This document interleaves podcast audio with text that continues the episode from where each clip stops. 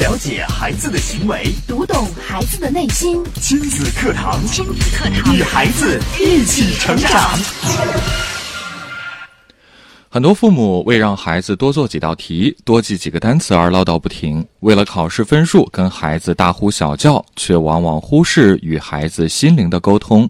唯有有效的沟通，才能走进孩子的内心，才能捕捉孩子的困惑，才能给予孩子正确人生观的引导。亲子课堂近日关注理解孩子的成长之“我是你的伙伴”，主讲嘉宾亲子课堂创始人、亲子教育专家迪兰老师，欢迎关注收听。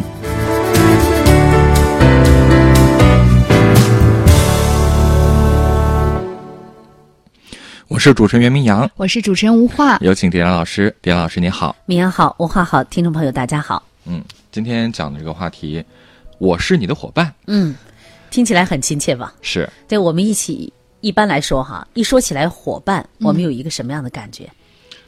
呃，一伙的，手拉手，很亲密，是吧？哈，我们一般说到伙伴的时候，我是谁的好伙伴？好伙伴，对，我们都会在伙伴前面加上一个。好。好，这个好，它是不是意蕴很深长呢？对，哎，好伙伴就代表着我们彼此之间有没有关系很密切？对，一个是首先是关系密切，关系的密切肯定是建立在我们彼此之间有共同的共同的语言。语言。啊爱好，嗯，我们是一伙儿的，对，我们甚至可能会有自己的小小秘密。啊，我们在心理上在心灵上是没有。障碍的，对，就是我们的沟通是很顺畅的，这才是我是你的好伙伴。嗯，我们往往有了第一个秘密的时候，我们都会去找我的闺蜜啊，这是伙好伙伴吧？嗯，呃，找我们的这个呃好朋友啊，去倾诉，去分享。那么我们今天的主题给到大家的是，我是你的伙伴。嗯，那我是你的伙伴，我就需要第一步是怎么样？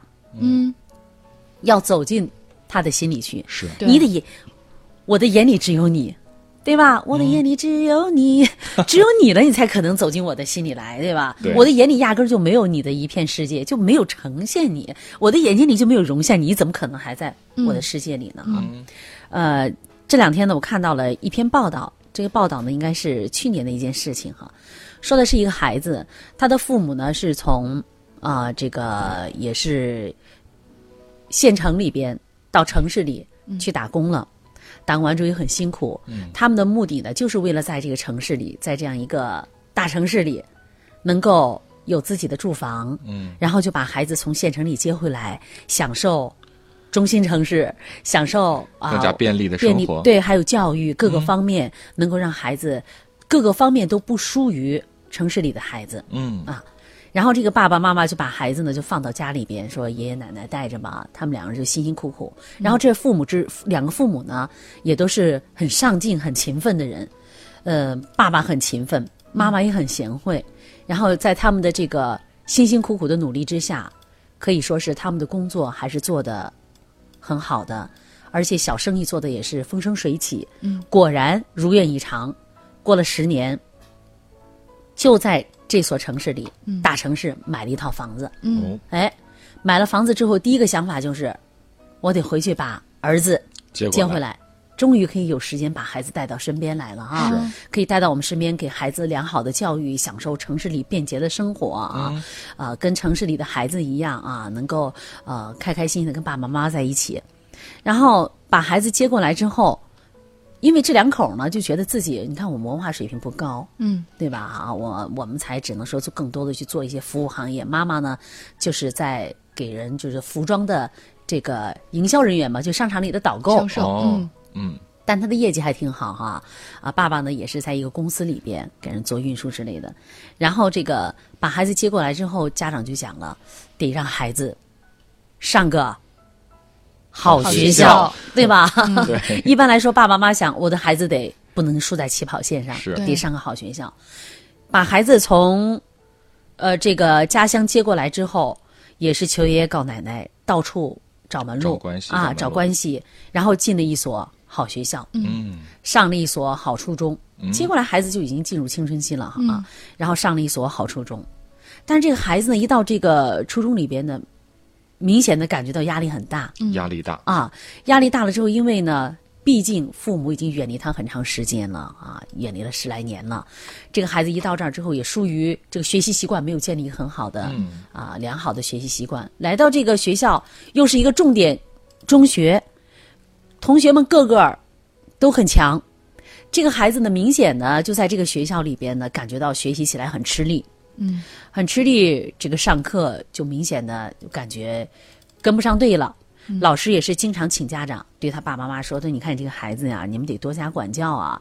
这上课呢，老是这个感觉好像很有理。”这父母一听的不行啊，就开始给这孩子讲：“咱得好好学啊、咱不能输在起跑线上啊。”嗯，就开始很善于跟老师们进行沟通。嗯，然后老师们也都理解父母的良苦用心，也经常去班主任啊那个家里坐坐啊，说能给我们孩子多照顾一些。你看我们原来这个底子比较薄。老师们呢都能够理解、感同身受嘛，所以在班级里边呢，也经常呢会点一点他的名字呀，嗯站起来学习啊啊。但这种关注并没有给这个孩子带来很大的激励，嗯而是让这个孩子在学业上呢，不断的就是往后退缩，嗯，一直退缩，社交也出现一些人际交往方面的一些退缩现象。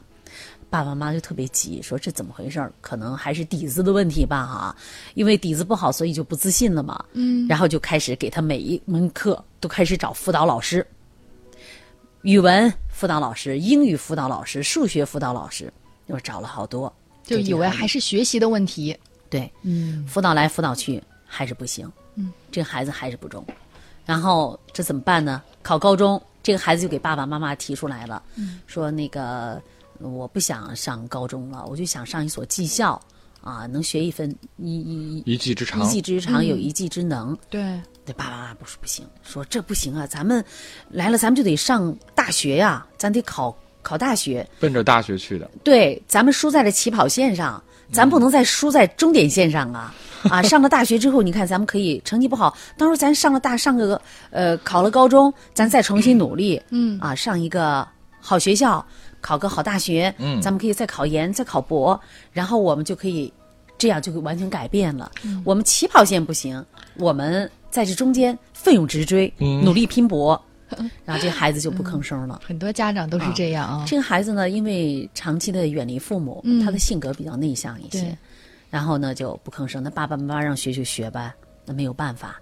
嗯，这个果然这个成绩，在考高考高中的时候，就中招的时候，这个成绩很不理想。哎呀，这个很不理想呢，这个爸爸妈妈呢就又开始，嗯，高价掏钱，让孩子上了一所当地知名的高中，啊，这个上了一所很知名的高中。这进去完之后，这个孩子彻底的就觉得自己无望了。太痛苦了，很痛苦，很痛苦的一件事，因为什么？这个学习成绩，他明显知道，跟不上啊。他已经对自己有一个衡量，说我是就是学技术的这块料子，我考不上大学。但是爸爸妈妈就觉得你只要努力，你只要勤奋，你只要下功夫，你就一定能够考上大学。对，咱考不了什么这个好的大学，咱考不了一本，嗯，考不了二本，咱就考一个三本，三本嗯对吧？咱上完之后，咱进入三本了，咱再好好学，咱再去上研究生。研究生啊 然后呢，家长又掏了很多钱。其实这对夫妻呢，并不是说像啊事业有成啊，什么腰缠万贯的，也仅仅是说作为打工一族来到这个城市里边，啊立住了脚跟，有了一套自己的房子哈，然后呢有这样的相对来说自己的生活，啊按着他们的目标一步一步的前行。但是在这对父母的心中呢，他们就有这样一个向往，希望自己的孩子能够在知识结构方面比他们更丰盈，嗯啊，在这个学业方面呢，能够啊一马领先，能够通过这条学习的，咱过去过去呃经常讲嘛，呃这个学而优则仕嘛，就希望孩子在这条路上啊能有过能有建树。于是，在这种情况下，到了高中，依然给孩子们就给这个孩子就补课，哎，各科老师找了各种各样各科老师，而且挨门登门就找他的各个这个数数学、英语啊、物理、化学啊各个啊、呃代课老师，嗯，去敲门去拜访，老师们也很尽心，嗯，可是这个孩子无论怎么样就是上不了。考大学的时候就给爸妈提出来说，我还是想不想考了，嗯，父母依然不愿意。最终呢，就是在父母的这个苦口婆心呐、包括妈妈经常掉眼泪啊，说你看爸爸为了你多辛苦啊，怎么样哈啊什么？就因为你想想这么多学科都要去找老师辅导，花费不少钱呢。对啊，所以爸爸就基本上是在单位里边，他是加班最多的人。嗯，哎，父母这个孩子看在眼里也觉得呀，我爸妈为我付出了这么多，怎么办啊？嗯只能这样做。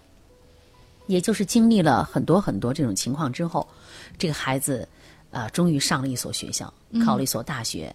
呃，虽然成绩是差强人意啊，嗯，啊、差强人意，差强人意，但是这个孩子呢，也算是上了孩子还是很懂事的。这个学校呢，嗯，应该说是在当地很名不见经传的一所学校，但是也算上、上这个爸爸妈妈也也懂得激励性的教育，说没有关系，咱上这学校虽然不怎么样。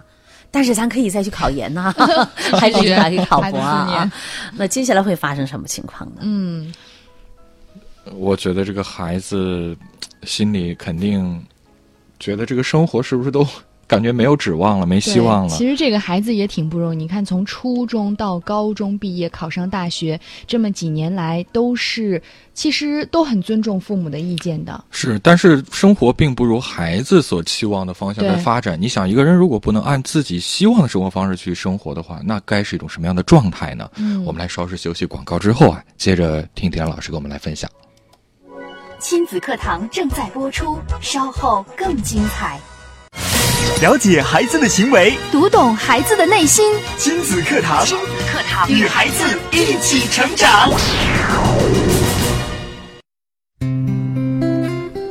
好，欢迎回到正在播出的亲子课堂节目。今天的亲子课堂邀请到亲子课堂创始人、亲子教育专家迪兰老师，带来理解孩子的成长之“我是你的伙伴”。刚刚迪兰老师也跟我们讲了一个新闻事件，呃，这样的一个孩子啊，因为是从农村来，家长创造了很好的条件，嗯然后呢，逼着他上了大学。可是上了大学，好像接下来的事情。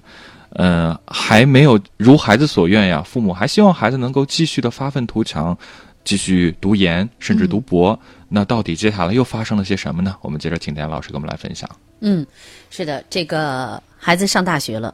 上完大学之后呢，这个专业呢，明显呢，他这一步他就是每一步都跟不上，一直在落着。到了大学里边，你想，这个大学里我们知道更多的是自我学习的时间，没有人监督你了。对，你原来呢，这个孩子在家里的时候，他的父母天天监督着他的妈妈。妈妈后来呢，是因为他就完全是做了一个全职妈妈。哦，这样的话，全家的这个收入的重重担全都压在爸爸一个人身上。嗯所以妈妈在看这个孩子艺考不好，这个妈妈就会说：“对，你看看你爸爸多辛苦啊，咱们家就就挣这么多钱多少啊？嗯啊，还得还贷，还得给你找这个老师补课。那这个孩子就一直都不吭声。他也明白，有的时候他也会默默的掉眼泪。到了大学之后呢，这个第一学期完了之后，一下挂了，嗯四五科。哦哎呀，这个挂了四五科之后，这个父亲终于就爆发了。爆发之后就，你想想，这个孩子上大学都多大了？十九二十了，对啊是，对吧？大男子汉了。嗯，这个爸爸终于忍不住，就把拿着那个腰带啊，嗯把这孩子暴揍了一顿。当时这个孩子一声都没有吭，呃，这个父亲揍完之后，他其实内心也是很纠结的，也是很后悔的。嗯然后就对自己的这个孩子的妈妈就讲了：“那看来啊，咱们为孩子选择了这条路是有些问题的，嗯我们也需要去反思了。这个这件事情就这样过去了，但是这个孩子呢，他内心里边到底是怎么想的，谁也不知道。后来呢，有一天他回到家，对他妈妈讲，他说：“我要买一台电脑。”嗯，那嗯嗯，妈，你得给我买台电脑。当时这妈妈就说了，她说：“你看，你又买电脑，以为他要玩游戏，游戏因为这个孩子在他学业过程当中，由于他跟不上，由于这些学业他压根儿就云里雾里就听不明白，他把自己精力就完全转嫁到游戏上了，天天的就以游戏为伴。嗯，他有这样一个出口，在游戏里边他找到了好像实现自我的价值。对，然后妈妈就说他：“你是不是又要去打游戏啊？我不给你买。”然后就说痛斥了一通，说着，然后妈妈就说又哭起来，她说：“你看看，嗯又是那些话，又是那些话，嗯再重新的。”然后这个孩子呢，由于打了一晚上的，在游戏厅打了一晚上的游戏，这天就特别懵，嗯他懵的特别厉害。本来是想回家睡一觉，周六周日了哈，但是妈妈这个时候就是他正是这个就迷迷糊糊过程当中呢，妈妈就给他就开始给又给他哭诉说你看怎么怎么样，这时候他受不了，他就跑出去了，就是人的那种精神哈，在那种恍惚的状态下，他跑出去买了一把刀。当然，这个这个事件呢，大家可以搜一下，在网上哈，呃，拿了一把刀就在大街上游移的闲逛，就在逛。到了大概傍晚的时分，六点多钟，妈妈给他打电话说：“你回来吃饭吧，啊，叫你出来吃饭。”这孩子说：“那好吧。”他说：“爸爸几点回来？”他说：“你爸爸十点钟可能才能下班呢。”然后这个孩子就回去了。嗯，回去完之后，正吃着吃着饭呢，吃完饭之后，两个人就在那电视上看看电视，看着电视，妈妈睡着了。这个时候，这个孩子。就拿着刀对他妈妈，啊，这个有了有了这种很残忍的手法。其实这个后来通过心理学家和呃法律方面的这个进行分析啊，这个孩子已经完全处于一个精神崩溃的边缘，他已经处于这个心理方面出现一些问题了。那么他的这些行为方式是在他的这个经过了以紧张的这种生活状态，一晚上游戏都处于恍惚的状态当中，他是一个呃已经。已经是属于这个崩溃的边缘的一种不可思议的一种做法了。那么后来，当然后来哈，他对妈妈进行这个，就是拿刀在捅妈的时候，突然间他父亲回来了，哦，父亲由此受伤了。他并没有想对父亲来行事。在最终这个孩子被判刑了哈啊，被判刑，当然是由于父母啊也对孩子进行求情，说是我的教育的。方式带来的，这当中呢有很多父母值得反思的地方了。这个父母最后经过抢救是，就挽救回来了生命。但是这个孩子他是成人了，他是行为有能力的人，完全嗯行行为能力人了。对，那么在法律上他要为自己的这种行为承担后果。是的。那么应该说这件事情，更多的是值得我们做父母的去深思的。这是去年的。发生在成都的一件事情哈，我们今天为什么我讲用我是你的伙伴，我们来拿到这样一个啊事件跟大家进行分析呢？就是在这个过程当中，这个孩子成长过程当中，我们看到父母们一直是在为这个孩子提供各种各样的条件，对吧？你学习不好，我给你找各种各样的老师来给你补课啊，我还就是你只要满足的，我都可以达到你的满足，你只要能考上学就可以了。那这其实也是我们亲子课堂常年以来，我们经常在跟大家分析的，学习不是生活当中的全部内容，对吗？而这个孩子更重要，我们看到，在他进入初中之前，他大量在他成长的过程当中，我们很他很多的时间是远离了他的父母，父母也仅仅是在每年春节的时候回去探望他一下，所以也造就了这个孩子他的。性格方面比较内敛，比如说父母对他有什么要求的时候，他给父母提出了不同的意见，父母一旦否定，那这个孩子就不再去要求了。嗯，其实我们看到他的这个孩子的父母在跟他进行沟通和交流的时候，一直也是苦口婆心的。对啊，在这个态度方面也是相对温和的。但是你看到他的妈妈在跟他的这个沟通当中，嗯。不断的在给孩子暗示，我们家里这种压力来给你带来了，你需要去怎么怎么做。这其实也是一种我们说在情感上的软暴力啊，你的一种情感的绑架。对我们更值得深思的是，我们父母在生活当中，你有没有去理解到孩子情感的需求？我们除了学习之外，可能爱对于孩子更重要。那这这对父母肯定他们也不可以理解到这一点。对他们也觉得我一心一意都是为了孩子，我这是爱孩子我这是爱孩子呀，我给他提供了我能够尽己所能提供的一切。妈妈舍弃了工作，我回到家里做全职妈妈。爸爸呢，我为了让你有更好的教育，我轮就连轴转。嗯，别人不愿加的班，我都加班了，就是把这钱就全部投入到如何提高你的。学习成绩上，而我们之所以让你学习成绩提高，是为了你能够考一所好的学校，出来之后有一份好的就业。那么有了一份好的就业，你就会有一份好的收入，有更好的生活。对啊。那么接下来我们就看到，在今天，在我们的早餐可乐环节当中，嗯，呃，其中还播报了一点，那也就是啊，这个早餐大视野当中，海峰给大家搜理到了一条新闻，那就是河南商报里的报道。说现在平均十个考生中就有一个选艺考的，有的家长为了孩子考艺考，八个月花了两万多块。嗯，而且很多的孩子为什么选择艺考？我们父母帮他们选择的。嗯。啊，就是因为你学习成绩不好啊，啊，我们最后最后用几个月，大批的考生都是半路出家的，突击的。啊。我们用这个最后的几个月时间来突击学习一下艺术方面的。啊，这比较多的什么这个。嗯，呃，空乘啊，模特啊，啊，播音主持啊，是。啊，这个其中有一个哈，有一个就画饼要陈立的，说是他是从高二暑假呢，就基本上就是进入高三的时候开始参加艺术培训，他算是还是早的，一年了，一年。有的我们看到有些孩子可能也就半年三个月，半年对很多。啊，而用这些孩子们的他们的话来说，就是说只当是多条路，而往往呢，就是因为。学习成绩的原因，嗯，其实从培训班的学生来看，有艺术兴趣的，因为我们想，你要是学艺术的话，一定要在这方面很有兴趣、很喜欢呢。对，但是从目前培训班的学生看，有艺术兴趣的最多只占到了两成。哎呀，而百分之八十多的考生、学生考艺考就是为了拿个好点的文凭。嗯，我们家里面完全就是曲解了，我们未来孩子是做什么不知道。很多的孩子学完这个就是这个专业之后，没有用处，先学吧，浪费了几年，嗯，就是摸着石头过河了哈。我们不知道，反正先学吧。爸爸妈妈也是懵懂的，反正先拿到文凭再说吧。因为我们爸爸妈妈懵懂，所以孩子们也就是懵懵懂懂的。就像刚才我们讲的这个新闻故事一样，他的爸爸妈妈也不知道我未来我的孩子是什么呀。但是他的孩子实际上在初中的时候他就已经很明确，我不是学习的那块料，嗯，我就是要考。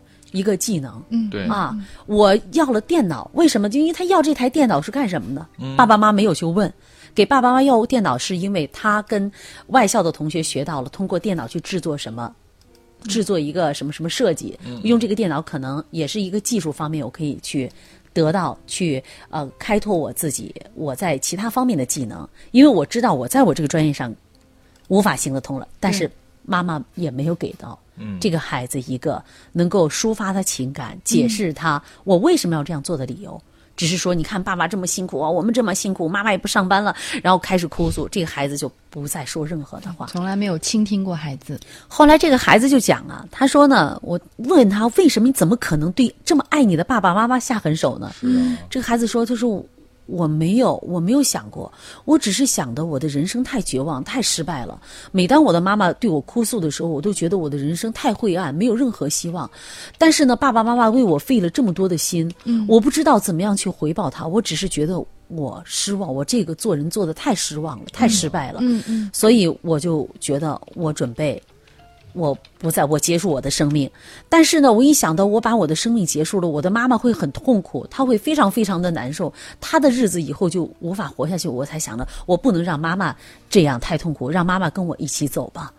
哎呀，所以你看，在这个过程当中，当然这是好在啊，这是一个家庭的悲剧了。好在父母哈，这个经过医院的抢救，这个生命上没有大碍哈。但是这个孩子显而易见，他的人生。在这个阶段是受到了重创，是的啊，呃，这个家庭带给我们很多，就是我讲，我们父母总说我们走进孩子的心里去，我要做你的好朋友啊，你看我天天在跟你讲你的学习啊，我是你的好伙伴呐，我跟你一起分担你学习上的困扰和啊你问题啊，这是伙伴吗？我们想想，我们生活当中的伙伴，他们更多的是分享我们学习上的东西吗？不是，不是。我们生活当中的伙伴，我们可能更多的分享是生活当中快乐的事情，对，我们认为有意义的事情。是，可是，在很多的父母心目当中，就是认为孩子成长当中最有意义的事情是什么？学习。是的。嗯。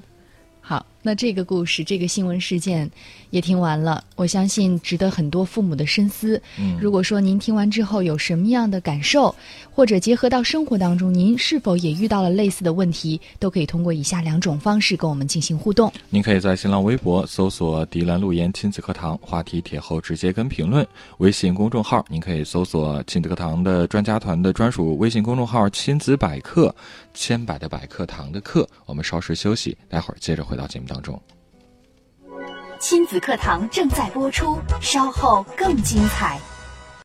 典型的教育问题，家长的普遍困惑，先进的理念讲解，有效的技巧传授，亲子课堂为人父母者的必修课程，让您轻松娃住孩子，成就孩子的一生。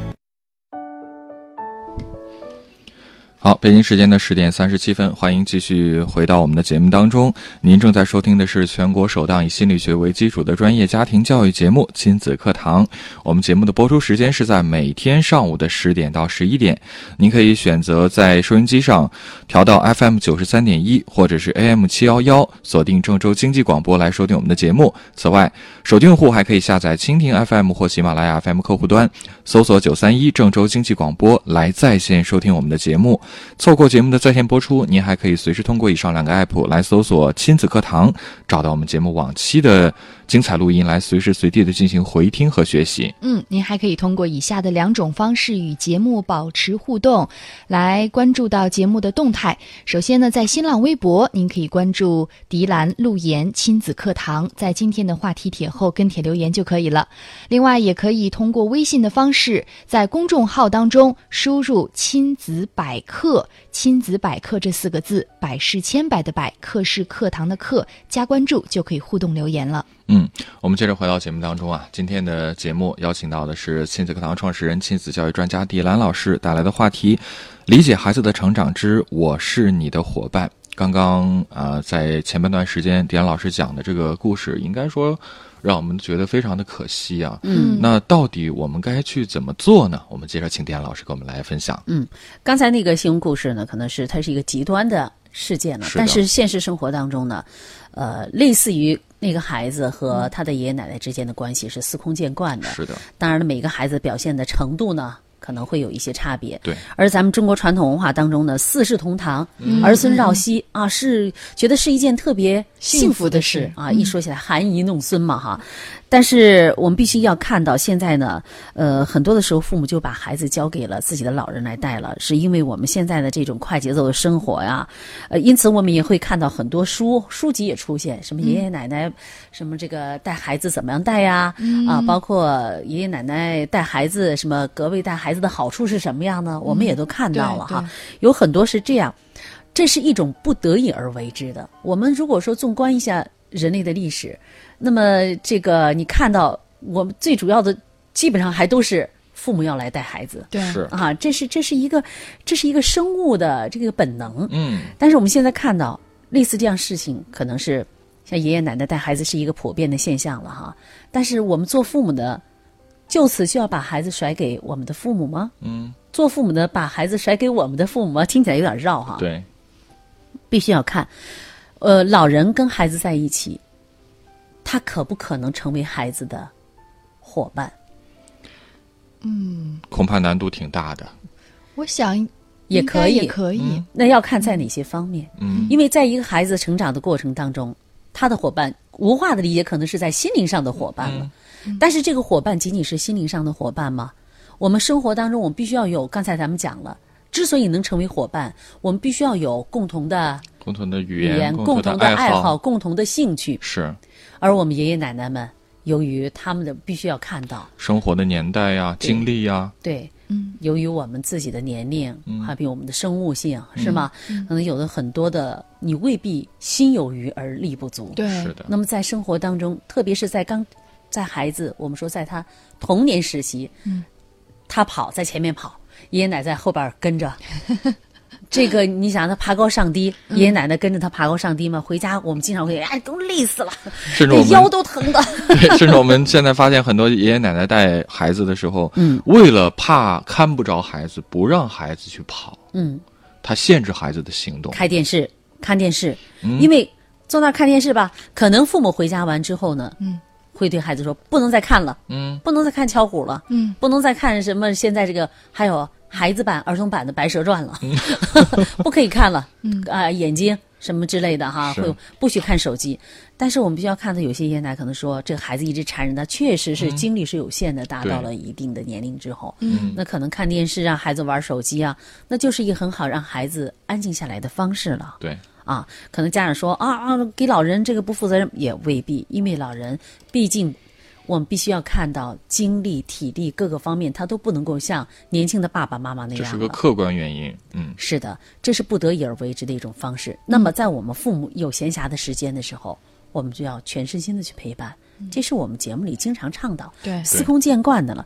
但是呢，我们做父母在陪伴孩子的过程当中，往往也会进入一个误区里。对，其实我陪伴 我们怎么陪伴孩子？嗯事无巨细吗？还是大刀阔斧呢？对啊，我们很关注孩子细枝末节，是吧？哈、啊，嗯你这个字写的，你这个坐姿怎么样？这个眼睛看游戏时间长了会不会对他有影响？我们所有的这毋庸置疑，都是基于我们对孩子的一种关爱而出现的。你比如说，我们对年轻的爸爸妈妈说，我们就会关注这个孩子，哎，晚上吃几次奶啊？为什么昨天晚上没有吃？少吃了？为什么今天多吃了？什么时候会做了？什么时候出牙了？我们什么时候开口讲话了？什么时候会背唐诗三百首了？嗯，我们都会跟其他的父母来进行比较，觉得这是一个很重要的事情。那么到了学龄前的时候，我们就会认为，哎，我的孩子会不会认字儿啊？嗯，识不识数啊？能数到多少啊？对，你看其他家的孩子都怎么怎么样了？对，然后再大一点，就像我们今天的这个故事里讲的一样，嗯我上什么样的学校啊？啊，上什么初中，什么样的高中，什么样的大学，就是我们很容易就把这些把它具象化的东西，嗯，甚至包括生活当中我们对于孩子知识方面他们的学习特别的关注。对哎，你今天学了多少？考试成绩是多少？啊，英语背了多少单词？数学错了多少题？啊，我们非常去呃关注这些分数方面的，或者用量化的东西来考量那些知识的结构。对，但是我们忘记了一个孩子，他的人生观、价值观、世界观，他的健康的人格的建立。假如我们说刚才我们在这个这这个故事当中，这个孩子他有健康的人格、健康的心理状态的话，他可能会走到这最终吗？他很可能就会站出来跟爸爸妈妈讲：“妈妈，我告诉你，我为什么要用这个电脑。”那么他也不会家庭出现这种状态，一直父母不再去追溯寻求孩子的心理心灵层面的一些需求，嗯，而只是在学习方面不断的进行一些灌输，甚至以父母用我情感的绑架，我为你付出多少，妈妈多辛苦，爸爸多辛苦，这种情感的绑绑架。曾经呢，有一个妈妈呢，就是一个爸爸妈妈，他们哈在教育方面呢是很应该说是在周围的朋友圈里啊，呃，应该是很受人尊重的，因为他的孩子呢非常优秀哈，呃，而且是一路。上来就是考大学上来呢，大家都会看到很会很轻松，嗯，包括每年我们都会面面对高考的时候说，今年的高考状元是谁谁谁。啊？这个孩子不仅仅是高考状元，同时什么在生活当中他又是一个运动健儿，在音乐方面呢，他也有有有自己的爱好，嗯。就是大家都会去寻访高考状元背后的故事。是哎，你为什么这样的孩子却是不影响他？你看他的爱好并没有影响到他学习成绩呢？就大家很奇怪，都会去问。那也有一些家长会问到我说：“哎，你在培养孩子的过程当中，培养你儿子的时候，你们都是怎么做的？你们是不是天天关注他的学习？”嗯，我说我不知道。然后有人说你孩子考学都是怎么样申请的？我说我不知道。他说你怎么一问三不知啊？你这样怎么可能会教育出来一个好孩子呢？嗯，呃，类似这样，你们只要去注意搜索、去关注所有的，就是我们看到他的相对能力很全面、综合素质比较高的这样的孩子，他们的父母就是他们的好伙伴。嗯，他们的父母基本上就是放手的父母。放手的父母并不是放任型的父母。嗯，这个需要我们家长区别的。嗯，放手的父母就是还孩子以能力，对，还孩子以空间，还孩子自由，嗯，就是给到他能做的孩子去做，而放任型就是我所有都不管了，啊、无所谓了，考多考少跟我没有关系了。放手型的父母是什么？放手型的父母是基于我跟孩子伙伴儿的这种关系，基于我们因为是伙伴儿，所以我们才沟通无障碍，我们才会有更多的交流的空间。而这个放任型的父母是什么？就是玩去吧，我在这边打我的麻将，我在这边喝我的酒，你在那边想怎么做就怎么做，你学习嘛没有关系。这是属于放任型的父母。对，而放手型的父母呢，我们可以把孩子学习的事情交还给孩子。嗯，但是当孩子遇到学习方面的问题的时候，我会积极的去帮助孩子寻求这个问题的答案，嗯，去寻求解决问题的方式和方法。这是放手型的父母。但很多的家长就会说：“那么什么样？我该在什么方面进行放手呢？这个很难去拿捏，对吧？哈。对。那么比如说，我我就会对我的孩子讲，我会对来向我咨询的一些家长讲，我会做好我孩子的后勤工作。嗯。什么是后勤工作？衣食住行是肯定的了，对吧？这是最基本的保障。嗯。衣食住行，那么同时就是我要做好我孩子什么？当我孩子寻求帮助的时候，我会第一面。我保证我孩子的问题，嗯，能够得到解决，嗯。那么我还要做好我孩子的观众，他愿意去给我做什么样的表演的时候，我都是第一个为他鼓掌的那个人，嗯啊。我们说就是在旁边有那个鼓掌的人嘛，是孩子在他知道，无论他做到了什么，他只要取得一点点的成绩，可能在别人看到眼里可能是微不足道，但是在我妈妈这里，我都是一个在给他鼓掌的人，是。这我刚才谈到了这一点，嗯，那么刚才我还谈到了孩子有了什么样的想法，我们就鼓励他去落实他的想法，而不是堵塞他。你这想的根本不可能实现，嗯。啊，儿子你别想了，你这想的是什么呀？那不行不行不行，没有，而是我给他提供资料，嗯，所以这个有关提供资料，我们知道，啊，这个那个那个，嗯。Facebook 的创始人，嗯，扎克伯啊，扎克伯格，他的老扎克伯格的老爸，我们曾经在节目里分享过他的故事哈。嗯，他的老爸就会看他做软件做的哈，玩电脑玩的很嗨，然后我就去给他找资料，找资料，这孩子觉得不够了，然后我给他找找老师，老师也不行了怎么办？我就开始给他找专业老师，找专业老师也不行，然后大家都败下阵来，这个孩子就成扎克伯格了。那么我们就给他找资料，提供所有的资源。那如果说这个孩子依然没有得到，那他就知道我会用这种方法啊，我查资料也不行，说明这条路行不通，我继而我就会去修正，因为对于孩子成长的道路当中，他一定是在不断修正自己嗯前进的方向的一个道路。是的。那么在孩子的成长过程当中，没有说失败一词，他只有试错，试错。那么也就是在。请大家记住这个词哈，没有失败一次，只是试错，也要给孩子犯错的机会。对，我知道，哎，东瞅瞅，西逛逛，这都不行，行不通。哦，我走这条路，原来这条路才是康庄大道。那么这是这其中又是一点。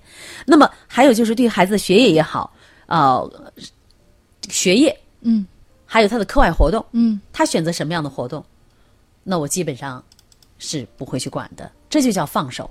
学业，那么他的学业，他选择什么样的专业？比如说，大家知道他是选择金融呢，还是选择机械工程的？那么都是基于他自己的爱好。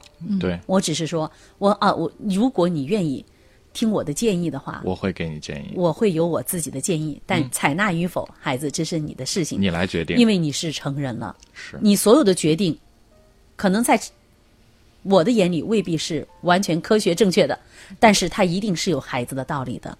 是，因此说，包括申请什么样的大学、学什么样的专业，都是由我的孩子自己去做主。嗯，好，我们来稍事休息，进一段广告。广告之后接着回来。大家听到今天节目，您有一些什么样的观点看法？包括家庭教育中，您是否遇到类似的问题困惑，都可以发送过来。新浪微博是迪兰路言亲子课堂，微信平台添加公众号亲子百科。需要学习，需要学习。那教育孩子呢？任何事情都需要技术，而最需要技术的事情就是教育子女。孩子肯定比电脑、汽车更复杂、更精密，而重要的是，它更珍贵。假如我们一生只能拥有一项本领的话，必定首选家庭教育。教育孩子，你是合格父母吗？亲子课堂，为人父母者的必修课程，让您轻松玩转孩子，成就孩子的一生，成就孩子的一生。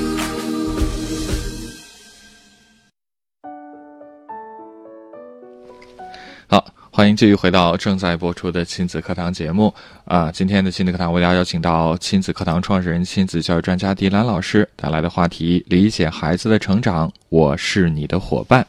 还有最后几分钟的时间，我们接着把时间交给迪兰老师。嗯，说到这样，刚才我们谈到了，你能不能把自己替孩子做的决定交还给孩子呢？嗯，就包括我们今天谈到的艺考方面，这个最新的调查结果，其实很多的时候都是父母在替孩子在做决定。是的啊，那么孩子自己也搞不明白父母到底想要什么，父母也搞不明白自己到底要想什么，所以一家人都是糊里糊涂的。嗯嗯。那么我们看到，凡是放手的父母，孩子往往在他们的学业和在他们的事业当中都会有所建树。嗯，那这个呃，只是家长们不知道啊，我到底该用什么样的方式去放手啊，什么之类的。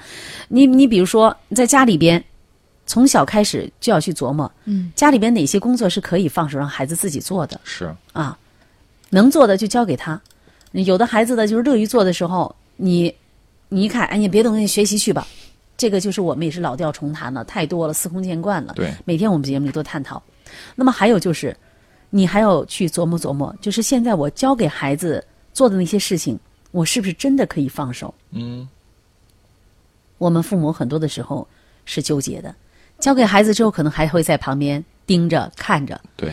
呃，包括我看到在咱们呃九三一的这个周六的我们说这个美食大赛哈，现场进社区的大赛里，大赛当中，我就看到有一个小朋友在炒土豆丝，哎，其他都是成人。哎，你看这个孩子就站在舞台上跟大家一起 PK。嗯，这就是你家长有没有敢不敢？有的时候就是有不有敢不敢，很多的时候我们不敢，就是。哪些活动的控制权，就是我对孩子这种控制权，我在转让给转交给孩子之前，能得到，就是我们希望孩子能得到我的指导和交流。嗯，那么想得到你的指导和交流，你们家里边有没有建立起来一个沟通和交流的机制？嗯，因为对于孩子来说，他的成长过程当中，你保持和孩子的沟通渠道，就是保持和孩子的心灵的交流，是可以说是。值得我们父母要为之付出精力和时间的，就是这个交流是非常重要的一环，在嗯，是否让孩子在成长过程中可以给他放手。你其他方面都可以放手，嗯，其他方面都可以放手，唯独你和孩子保持沟通和交流的这个能力，你绝不可以放手。沟通渠道是要畅通的。是的，你一定要一定要把握所有的机会，一切机会跟孩子进行沟通和交流。但是这个沟通的和交流就不能像我们今天这个故事，就我们讲的这件事件当中的父母跟孩子的交流，因为他们的交流只有一个点，就是学习。就是成绩，就是学习，就是怎么把成绩搞上去。假如一个人在生活当中，你想什么我都不跟你说了，我我只跟你谈一点事情的话，就是工作工作工作的时候，一天三百六十天，三百六十五天，每天二十四小时都说这个事儿，嗯，很烦呐，很崩溃哈。对啊，前几天我开个玩笑。跟我的领导也在谈这个事儿，我说能不能不跟我说工作的事情，因为我现在天天我说除了这工作，晚上睡觉都要考虑这个事情。我说能不能再不跟我谈？然后只有这个这这位领导就指着旁边，今天不是我说的，是他说的。当然，这是我们有很好的沟通渠道，我们才可以用这种调侃的方式，对啊，去梳理了。是说到这儿呢，我们也看到。确实有很多家长朋友是有类似的困惑的。你看，在我们的微信公众号上，平淡静心就讲到了他孩子的问题。嗯，他说：“我看到孩子周日不写作业，一直拿手机打游戏，很忙碌。我就问他：你作业就呃，你作业呢就没有看到你写作业？老师在家长群里发了各门功课的作业，问他多了，他打着游戏不耐烦地说：我就不想学了。”我说没有，呃，没有听你跟我说呀。他说我爸说不上学干啥呢？我说也是干啥呀？为啥不想上？不为啥，想死。孩子就这样回答他。他说这种情况怎么办呢？难道一天拿着手机什么都不做吗？他也没有交代孩子多大了。这个应该这个孩子，如果让我来看的话，估计大概也在初中左右，差不多青春期的啊，青春期的孩子。当然，这孩子都是一些。气话对。对，跟妈妈这个就是针尖对麦芒，有意思就是你别说了。啊，一搭一搭就搭到了这种状态了。哈。像这种妈妈就应该去深思啊，去反省你们的家庭生活当中，你跟孩子的沟通，因为你不能看到孩子有自己的空间，嗯，因为你一空间的话，你就说你的作业呢？你看看，嗯，我说刚才讲到了，其实像刚才那个家庭是我们中国的常态家庭当中，只是。表现的极端化不同，一个个例，还有啊，是一个个例。另外，他的孩子他远离了父母，跟父母之间的这种这个远离的情感的依托已经断裂了。就是在他最需要父母陪伴的时候，需要父母是他的好伙伴的时候，而父母没有承担起相应的责任，才造成了这种悲剧。但是我们其他的家庭当中，虽然父母在陪伴了，但是父母是陪伴了，嗯，但他不是伙伴。哦，是陪伴 而不是伙伴，陪同人员，这个很有意思。对对，陪同人员，你看陪同人员是什么感觉？陪同人员都给你保持距离的，对不对？那么这个距离呢？我们说这个距离呢，不是说我们要跟孩子保持距离，而孩子在心里边已经跟我们产生了距离，因为你压根儿就不是伙伴，你没走没走到我心里，不知道我心里想的是什么，这是需要这位家长去考虑的。是，你要找一点你孩子的兴趣点，你跟孩子来建立起真正的伙伴关系来。嗯，好的。七色光也说呀，高一的儿子总说要把成长的代价交给他自己，但是我们做家长的总害怕孩子走弯路啊，该怎么去做呢？所以你考虑的是你有没有在管制过严的地方？嗯就你要看一看周围的他的小伙伴们，你听记住我用的这个词，你儿子的小伙伴们，嗯，他跟他的小伙伴们在一起是什么样的状态？而你跟孩子在一起是什么状态？我们要去警醒的是，特别对于大孩子来说哈，我们有没有管制过严的地方？我们有没有给孩子更多的自由权？特别是在他跟交往朋友的时候。嗯，好，时间关系，今天节目就是这样。明天同一时间，请大家和你不见不散。